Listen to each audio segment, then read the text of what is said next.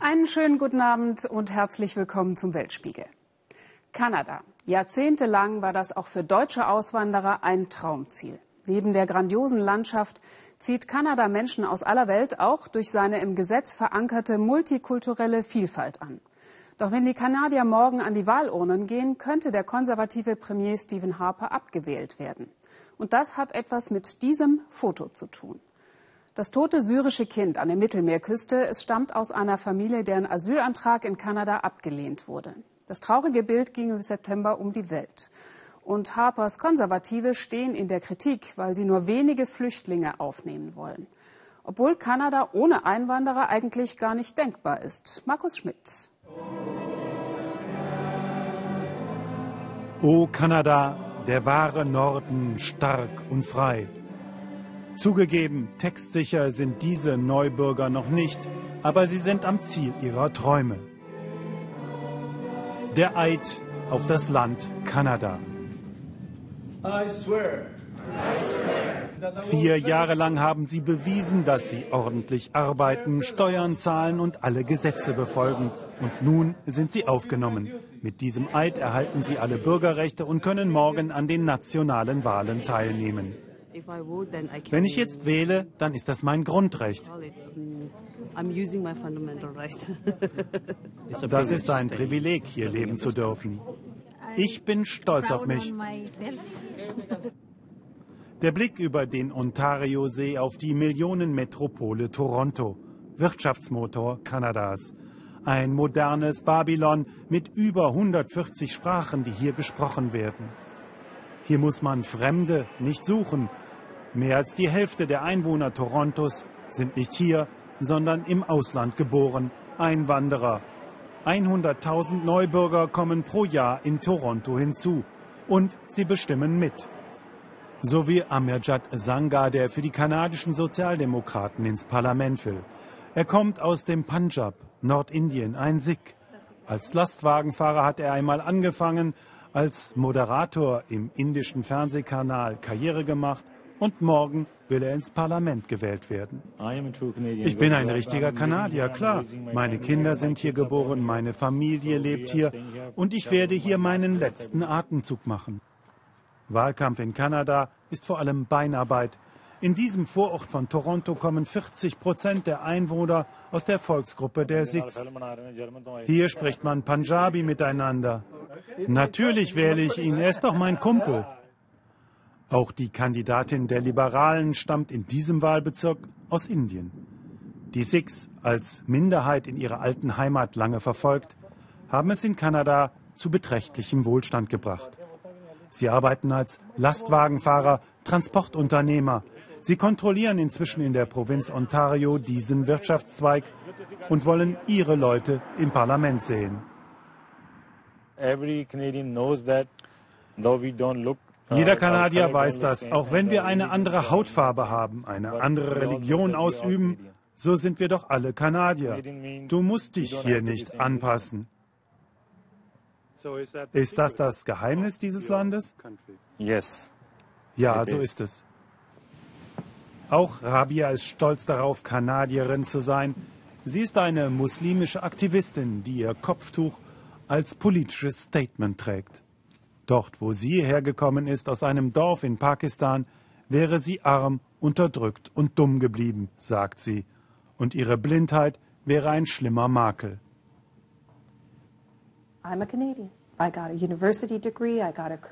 Ich bin eine Kanadierin. Ich habe einen Hochschulabschluss. Ich habe eine Karriere gemacht. Ich verdanke diesem Land alles. Ich konnte aus meinem Leben etwas machen. Ich kann mich politisch engagieren. Ich habe hier meinen Lebenstraum verwirklichen können. Mit Hilfe ihrer Nachbarin, eingewandert aus Schottland, bereitet Rabia den Truthahn vor, einen Halal-Truthahn, so wie es ihre Religion vorschreibt. Es ist Thanksgiving, Erntedankfest. Überall im Lande treffen sich die Familien zum Truthahnschmaus. Alle ihre Kinder sind gekommen. Die älteren Töchter studieren. Thanksgiving, Das ist Tradition in Nordamerika. Aber eine kanadische Leitkultur, die gäbe es nicht. Also Wir haben hier ein Gesetz in Kanada, das alle auffordert, die mitgebrachte Kultur zu leben, die Feste zu feiern und die eigene Kultur mit den anderen zu teilen. Und so haben wir hier eine Art Mischung aus ganz vielen Kulturen.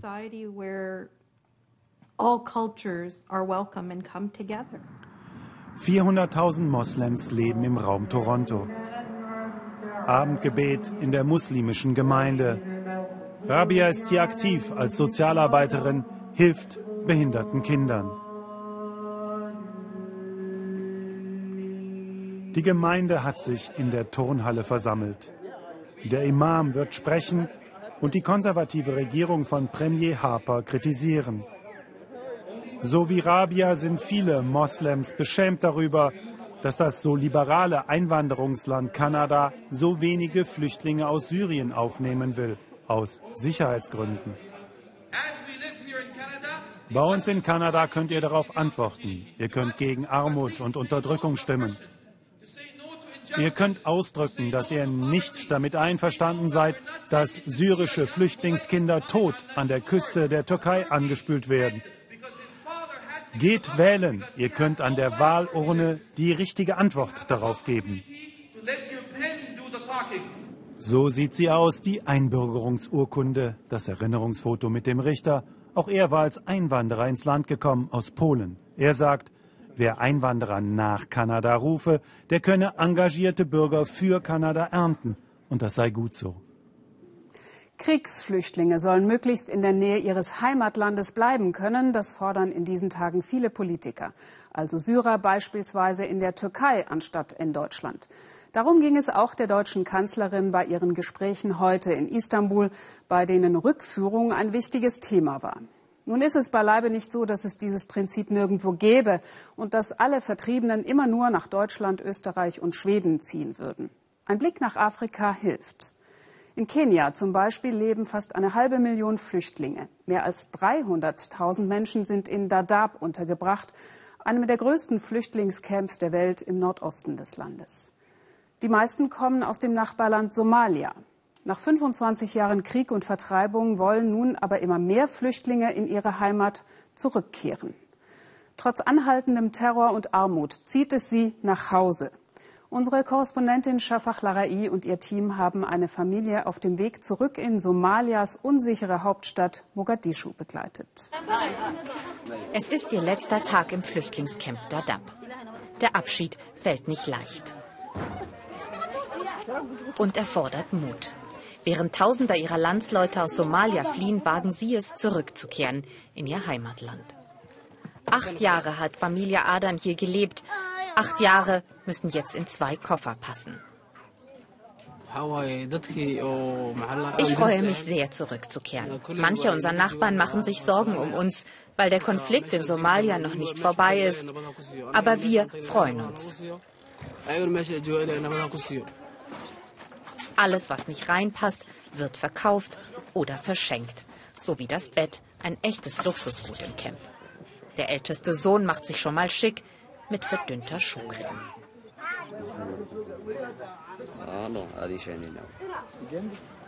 Fatuma Adan kocht das letzte Abendessen. Zum Abschied gibt es Reis und Gemüse. Normalerweise, erzählt sie, bekommen sie von den Vereinten Nationen etwas Linsen und Mehl und einen Sack Mais pro Monat zugeteilt. Immer das gleiche, Monat für Monat. Seit Jahren entscheiden andere, was wir essen und wie viel. Dabei essen wir Somalis gar kein Mais. Wir essen Reis. Ich weiß nicht, warum die Vereinten Nationen das nicht begreifen.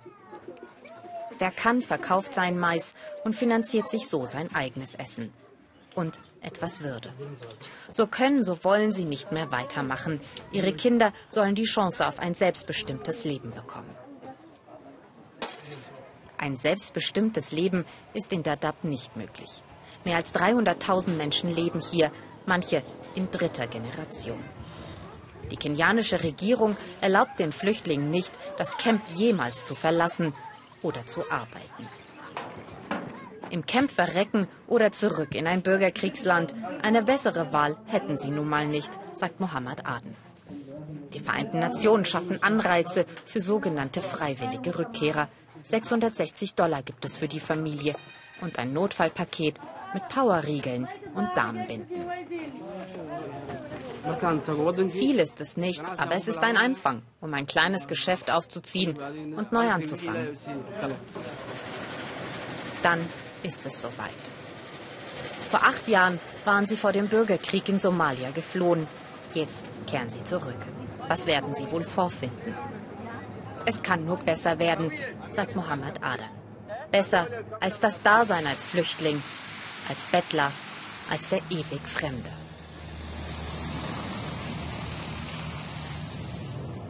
Ein paar Tage später reisen wir Familie Adan hinterher nach Mogadischu, Somalias Hauptstadt.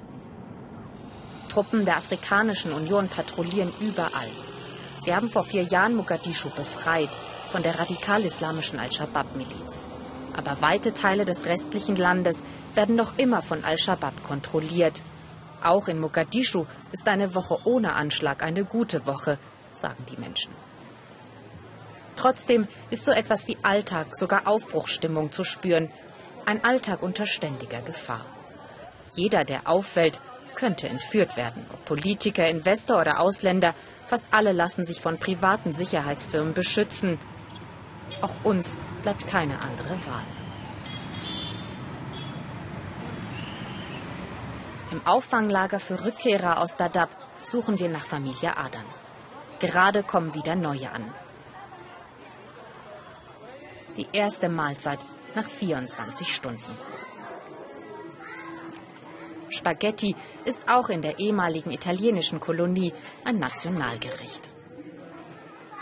Amina Eden ist schon seit zwei Monaten mit ihrer Familie zurück aus Dadaab. Die Rückkehr sei schwierig, erzählt sie. Sie wartet vergeblich auf Essensrationen, die die Vereinten Nationen ihnen für die ersten Monate versprochen hat. Ich weiß langsam nicht mehr, wie ich meine Familie ernähren soll. Mit dem Geld, das wir bekommen haben, muss ich Miete bezahlen. Ich weiß nicht, was ich tun soll. Ich habe niemanden, auf den ich mich verlassen kann. Wie ergeht es wohl Familie Adan? Von anderen Rückkehrern erfahren wir, dass sie bei Verwandten untergekommen sind. Das Viertel sei allerdings extrem unsicher, werden wir gewarnt. Eine Al-Shabaab-Hochburg mit dem Spitznamen Blutbad. In dem Viertel liegen zerstörte Panzer aus dem Krieg gegen Al-Shabaab wie Trophäen. Wie um dem Staat zu zeigen, wir sind noch hier.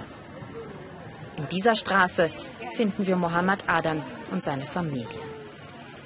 Die Reise sei gut verlaufen, erzählen sie, nur eng sei es jetzt. Gemeinsam mit der Familie der Schwester teilen sie sich zwei kleine Zimmer für 15 Personen. Dringend brauchen sie eine eigene Bleibe. Ihr Geld, eigentlich für die Existenzgründung gedacht, wird deshalb für die Miete draufgehen. Trotzdem, sie bereuen die Rückkehr nicht. Das ist meine Heimat. Allein deshalb ist es schon besser hier. Ich wollte nicht mehr als Gefangener und Fremder leben. Ich bin ein sehr geselliger Mensch. Ich liebe Sport und will einfach Teil einer Gesellschaft sein. Als Flüchtling bist du immer außen vor. Und dann bricht Mohammed Adan plötzlich unseren Dreh ab. Er habe Angst, sagt er. Ich kenne mich hier im Viertel nicht aus. Ich würde euch gerne weiterdrehen lassen, aber ich will keinen Ärger. Ich bin nur ein Vater, der seine Familie beschützen will. Ich muss mir hier ein neues Leben aufbauen. Und mit Ausländern zu sprechen, kann bereits lebensgefährlich sein. Denn jeder, der Nachbar, selbst der eigene Bruder, könnte der Al-Shabaab-Miliz angehören und einen verpfeifen. Wie so oft schließen sich viele, vor allem junge Menschen der Terrorgruppe an, weil sie sonst keine Alternative haben. Auch deshalb will Amina ihre Kinder unbedingt zur Schule schicken, damit sie nicht auf die schiefe Bahn geraten, sagt sie. Aber Bildung ist in Somalia Luxus. Selbst staatliche Schulen kosten. Der Schulleiter rechnet Amina vor, wie viel auf sie zukommt. Umgerechnet 500 Euro für ihre vier Kinder pro Jahr. Für die alleinerziehende Mutter ist es ein Schock. Und erstmal klar, sie kann die Kinder nicht anmelden. Ich bin traurig. Andere Kinder in meinem Alter können was lernen, aber ich nicht. Um die Stimmung etwas aufzuhellen, geht Amina mit den Kindern zum Strand von Mogadischu. Zum ersten Mal sehen sie das Meer. Zum ersten Mal liegt so etwas wie Freiheit in der Luft, so etwas wie Hoffnung. Das ist unsere Erde, unsere Heimat. Wir lieben unser Land und alles, worum wir beten, ist Frieden. Amina wird es schwer haben. Aber vielleicht gelingt es ihm, einer neuen Generation, die sich die Heimat und ein normales Leben zurückholen will. Ja, die schnelle Rückkehr von Flüchtlingen in die Heimat lässt sich leicht fordern. Umso leichter, je weniger man von den wirklichen Zuständen vor Ort weiß. Ein völlig anderes Lebensgefühl hängt in Asien an zwei Rädern, millionenfach. Warum braucht der Mensch überhaupt ein Auto, fragt man sich, wenn es doch auch Roller gibt. In Taiwan jedenfalls hat jeder einen. Uwe Schwering über das Land der Welt, in dem proportional zur Bevölkerung vermutlich die meisten Scooter unterwegs sind. Taiwan, Taipei, Motorrollerarmee, 23 Millionen Einwohner, 14 Millionen Scooter, Viertakthölle auf zwei Rädern. Und es wird einfach nicht besser.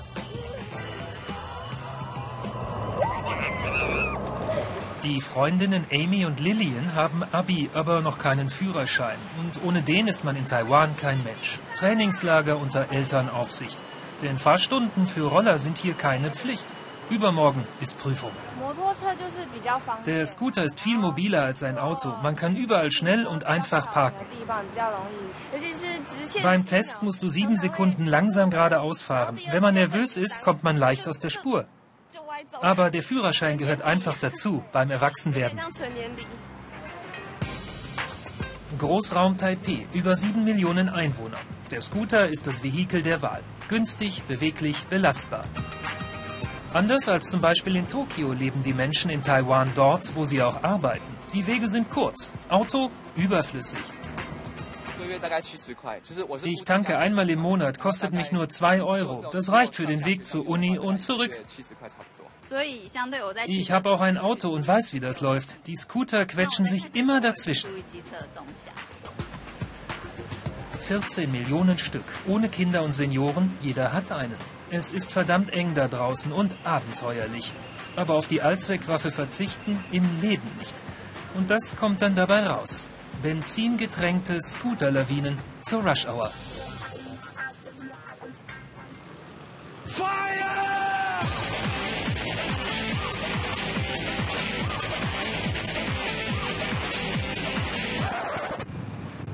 Ist so einfach wie Fahrradfahren, meint auch Brian Dong von der taiwanischen Motorradfahrerpartei.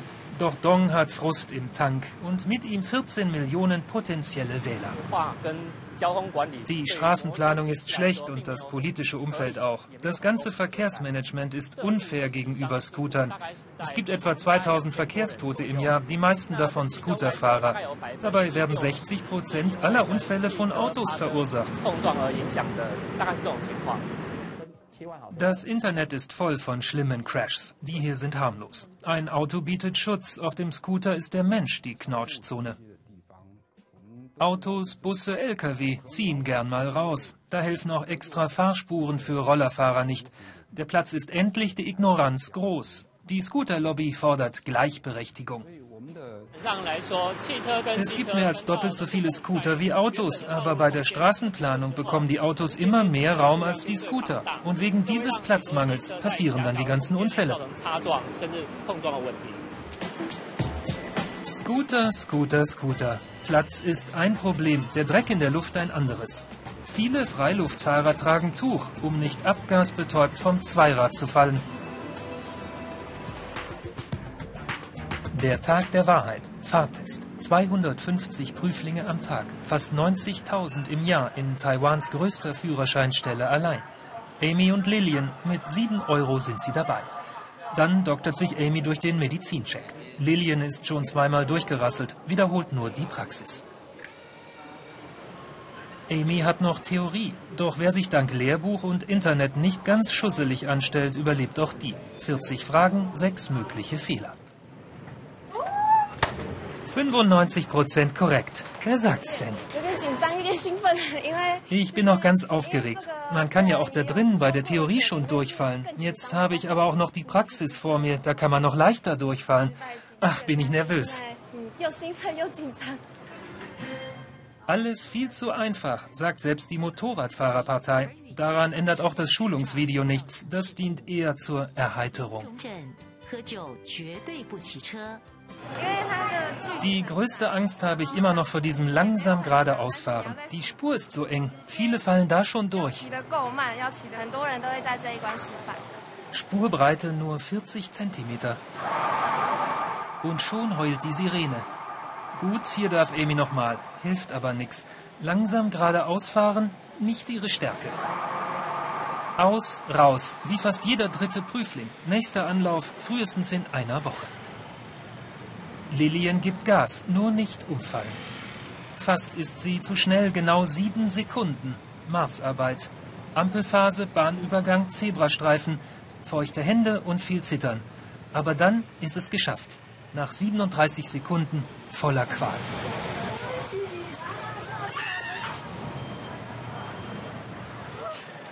Die Leiden der jungen Elle. Ich hab's geschafft. So gut habe ich mich noch nie gefühlt. Ich hab ihn im dritten Anlauf. Ich versuch's einfach weiter. Ich muss mehr üben und lernen, nicht so schnell nervös zu werden. Dann klappt das auch. Lillian ist schon mal erwachsen geworden. Das wäre sie auch ohne Scooter in Taiwan. Beglückt rollert sie davon. Amy im Gepäck. Vorsicht, ihr 14 Millionen. Wir kommen! Der Kollege hat wohl Spaß gehabt mit den Fahrschülerinnen. Mit Verkehrsmitteln hat auch unser heutiger Schnappschuss aus New York zu tun. Heribert Roth fährt dort U-Bahn und es ist ihm gelungen, sogar die New Yorker über eine auch für sie rätselhafte Art von Verkehrszeichen aufzuklären. 24 Subway-Linien, 7 Millionen Pendler täglich an sieben Tagen. Nonstop.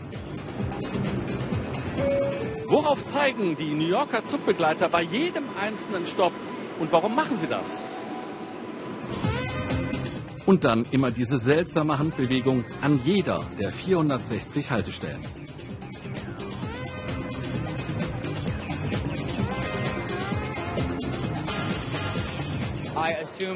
Vielleicht damit der Zug an der richtigen Stelle in der Station hält? Ich hab's gesehen, aber es verwirrt mich. Keine Ahnung. Die Erklärung ist dieser Balken im Zebralook. Darauf müssen die Zugbegleiter mit dem Finger zeigen. Warum? Die Vorschrift sagt, kurz innehalten, konzentrieren. Erst dann dürfen die Türen geöffnet werden. Das soll für mehr Sicherheit sorgen. Zwei Studenten hat das auf eine Idee gebracht. Mit Fantasie wollten sie die Zugbegleiter auf die Schippe nehmen. In einem Video zeigen sie, wie das geht. Zeig hierhin, wenn du dich für unglaublich sexy hältst.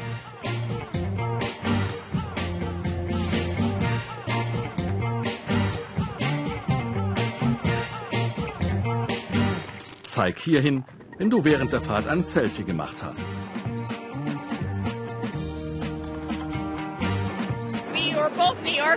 Wir haben von dieser komischen Vorschrift für die Zugbegleiter gelesen. Warum wussten wir das als New Yorker nicht? Wir haben gesagt, lass uns was Cooles daraus machen. Rose hat's vorgemacht. Und auch uns können die Zugbegleiter nicht ausweichen. Zeigt hierhin, wenn ihr den Weltspiegel toll findet.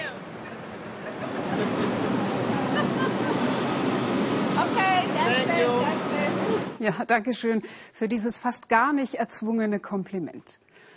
Der Weltspiegel hat immer wieder über Sklaverei berichtet. Und man muss leider sagen, dieses Thema erledigt sich auch im 21. Jahrhundert nicht. Im Gegenteil.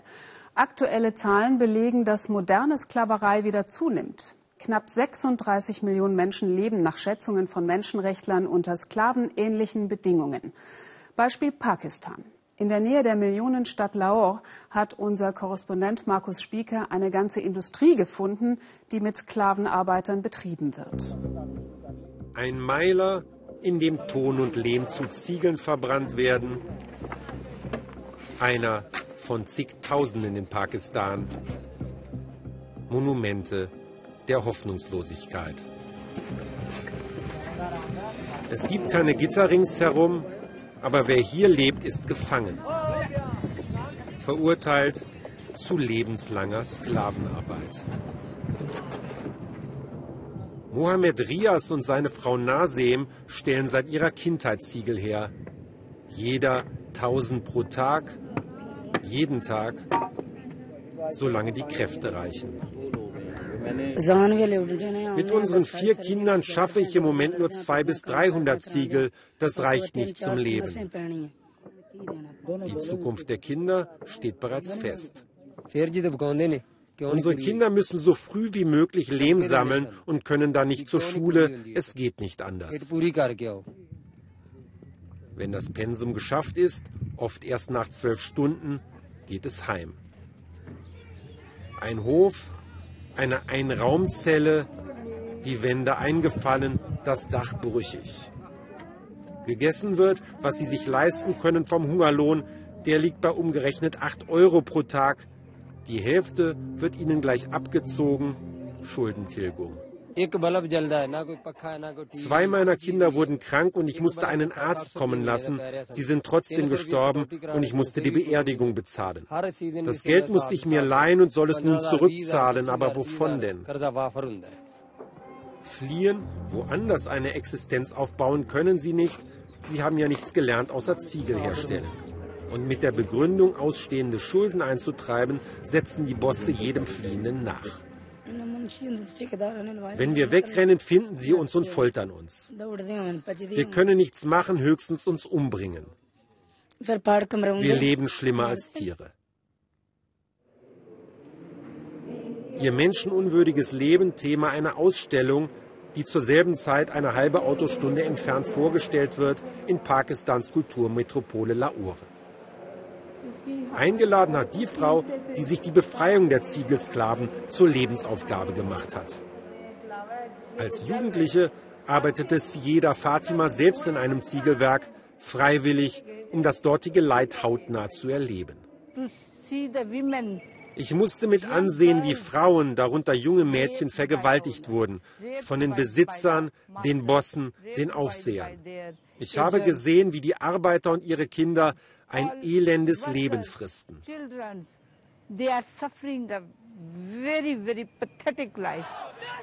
Für ihr Engagement musste Fatima viel erdulden. Hier bei einer Demonstration wird sie von der Polizei verprügelt. Außerdem wurden mehrere Mordanschläge auf sie verübt.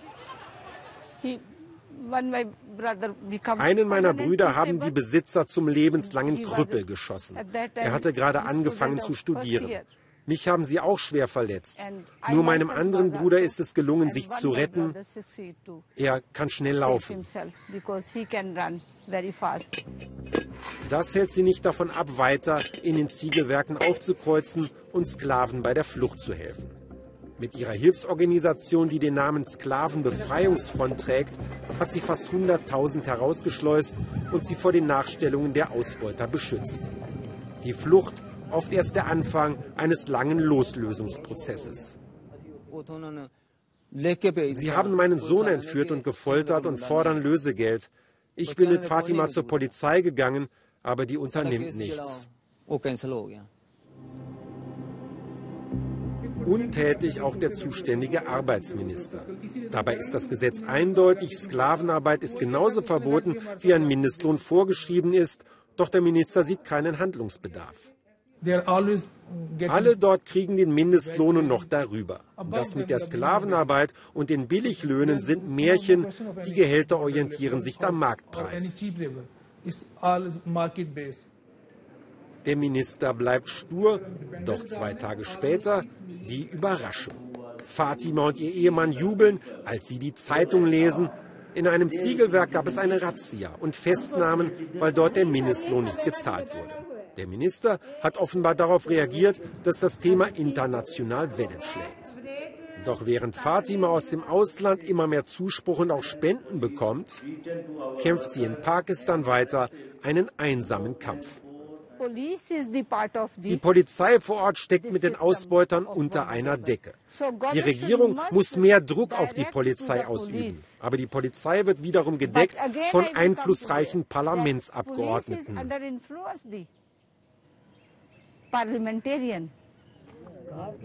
Dennoch will sie die gute Nachricht feiern mit denen, die noch geknechtet sind. Spontan besucht sie eines der vielen Ziegelwerke in der Umgebung. Es ist Feiertag, die Arbeit ruht und Fatima wird begrüßt wie eine Heldin. Für eine kurze Zeit ist Freude und sogar Kampfesmut in die Siedlung eingekehrt. Schluss mit der Ausbeutung, skandieren die Arbeiter und ein Hoch auf Fatima. Fatima, hilf uns zu unserem Recht. Abseits einer der Aufseher, er sieht Fatima und unsere Fernsehkamera wagt nicht einzugreifen, muss sich anhören, wie Fatima den Menschen ihre Befreiung verspricht. Wir kämpfen einen langen Kampf. Aber bald wird Schluss damit sein, dass wir Ziegel für Schulen bauen, in die unsere eigenen Kinder nicht gehen können. Hinter ihr dampft der Schlot. Noch steht er für brutale Unterdrückung, aber irgendwann, so hofft Fatima, wird er nichts weiter sein als ein gewöhnlicher Fabrikturm, umgeben von Arbeitern, die dort freiwillig ihren fairen Lohn erwerben. Man mag es schon nicht mehr hören, das Wort vom schönsten Tag im Leben. Schon in Deutschland überschlagen sich viele Brautleute mit der Planung der ultimativen, überperfekten Hochzeit. China aber stellt das noch in den Schatten. Denn dort ist der Tag der Eheschließung garantiert der teuerste Tag im Leben. Ausdruck der Börsenkrise hin oder her chinesischen Wohlstandsgesellschaft. Heiraten ist in, daran verdient eine riesige Industrie. Und heiraten ist so schön, dass das schon Monate im Voraus festgehalten werden muss. Mario Schmidt über asiatische Heiratsschwindelei. Es soll ein ganz besonderer Tag werden. Yahweh wird heiraten. Aber schon Wochen vorher beginnt für sie und ihren künftigen Mann Weiwei ein fast genauso wichtiges Ereignis. Sie haben ihren Termin beim Hochzeitsfotografen. Mehrere Paare sind dabei, für alle wird es ein langer Tag, an den sie sich ihr Leben lang erinnern möchten. Normalerweise haben wir selten Gelegenheit, so ein Make-up, die Frisuren und die Kleider zu tragen. Und diese Fotos werden unsere Familien und Freunde auf der Hochzeit sehen. Es geht heute darum, den Augenblick festzuhalten. Für mich ist es ein Ritual.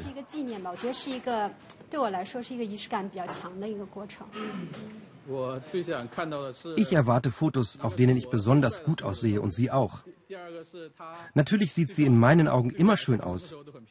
Aber ich möchte die Momente festhalten, wenn wir so schön aussehen, wie vermutlich nie wieder in unserem Leben. Die 26-Jährige sucht die Kleider aus. Ich fühle mich, als würde ich schon in den Hochzeitssaal gehen. Die Bräute tauschen nun Schlappen gegen Pumps. Mindestens fünfmal wechseln die Paare ihre Kleidung. Dazu jedes Mal neues, aufwendiges Make-up. Dann geht es auch für sie los und Weiwei fragt seine Yawei, alles gut? Nervös mustert sie das bunte Treiben im Studio, mehrere Etagen, etliche Kulissen und Fotografen, die nun alles geben, damit die Liebe sichtbar wird. Die Bräute wollen natürlich aussehen. Die Fotos sollen nicht zu gestellt wirken. Und selbstverständlich wollen sie besonders schön und schlank aussehen.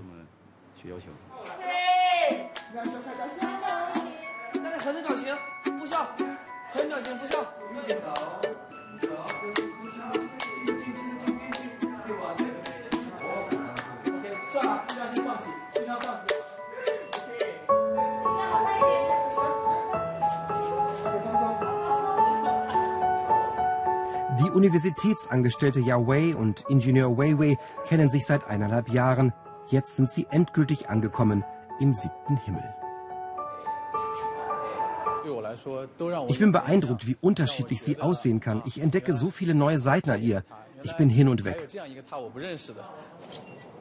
Auch in den Parks des Landes ein gewohnter Anblick. Vor über 20 Jahren haben die Chinesen von den Taiwanesen die Tradition der Hochzeitsfotos übernommen. Und bei über 10 Millionen Eheschließungen pro Jahr hat sich daraus eine eigene Industrie entwickelt. Die größte Hochzeitsmesse der Welt in Peking. Kleider, Diamanten, sogar Schönheitsoperationen sind im Angebot. Chinesen feiern ihre Hochzeit mit einem Bankett in einem Hotel. In den Metropolen geben die Familien im Schnitt rund 30.000 Euro für alles aus. Ganz wichtig dabei die Fotos. Mit Töpfen, Gläsern und anderen Geschenken konkurrieren die Unternehmen um die Gunst der Verliebten. Im Fotostudio lässt nach vielen Stunden die Konzentration langsam nach. Ohne Eigentumswohnung und Auto haben es vor allem Männer in China schwerer, eine Frau zu finden. Die Ansprüche sind gewachsen. Doch für sie war das nicht wichtig. Beide wohnen noch alleine zur Miete. Sie wollen alles gemeinsam schaffen und haben viele Pläne.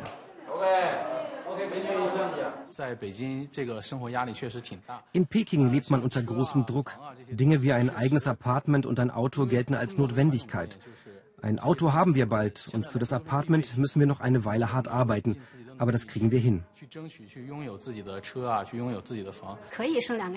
Wir sind beide Einzelkinder, deshalb dürfen wir laut Gesetz zwei Kinder haben. Wir möchten erst mal eins bekommen. Danach denken wir über ein zweites nach. Ich glaube, zwei Kinder machen die Familie komplett. Schon ab Anfang 20 hören viele junge Chinesen die Frage, wie es denn um die Heiratspläne stehe. Der Druck nimmt mit jedem Jahr zu. Seine Eltern sind daher erleichtert, dass er mit 29 endlich die Frau fürs Leben gefunden hat. Ja, Ways waren gelassener. Hauptsache, sie findet den richtigen. Am Abend, nach zwölf Stunden Posieren und 300 Fotos, fehlt ihnen zum großen Glück nur noch die Hochzeit am 28. Dezember mit dem ersehnten Fotoalbum.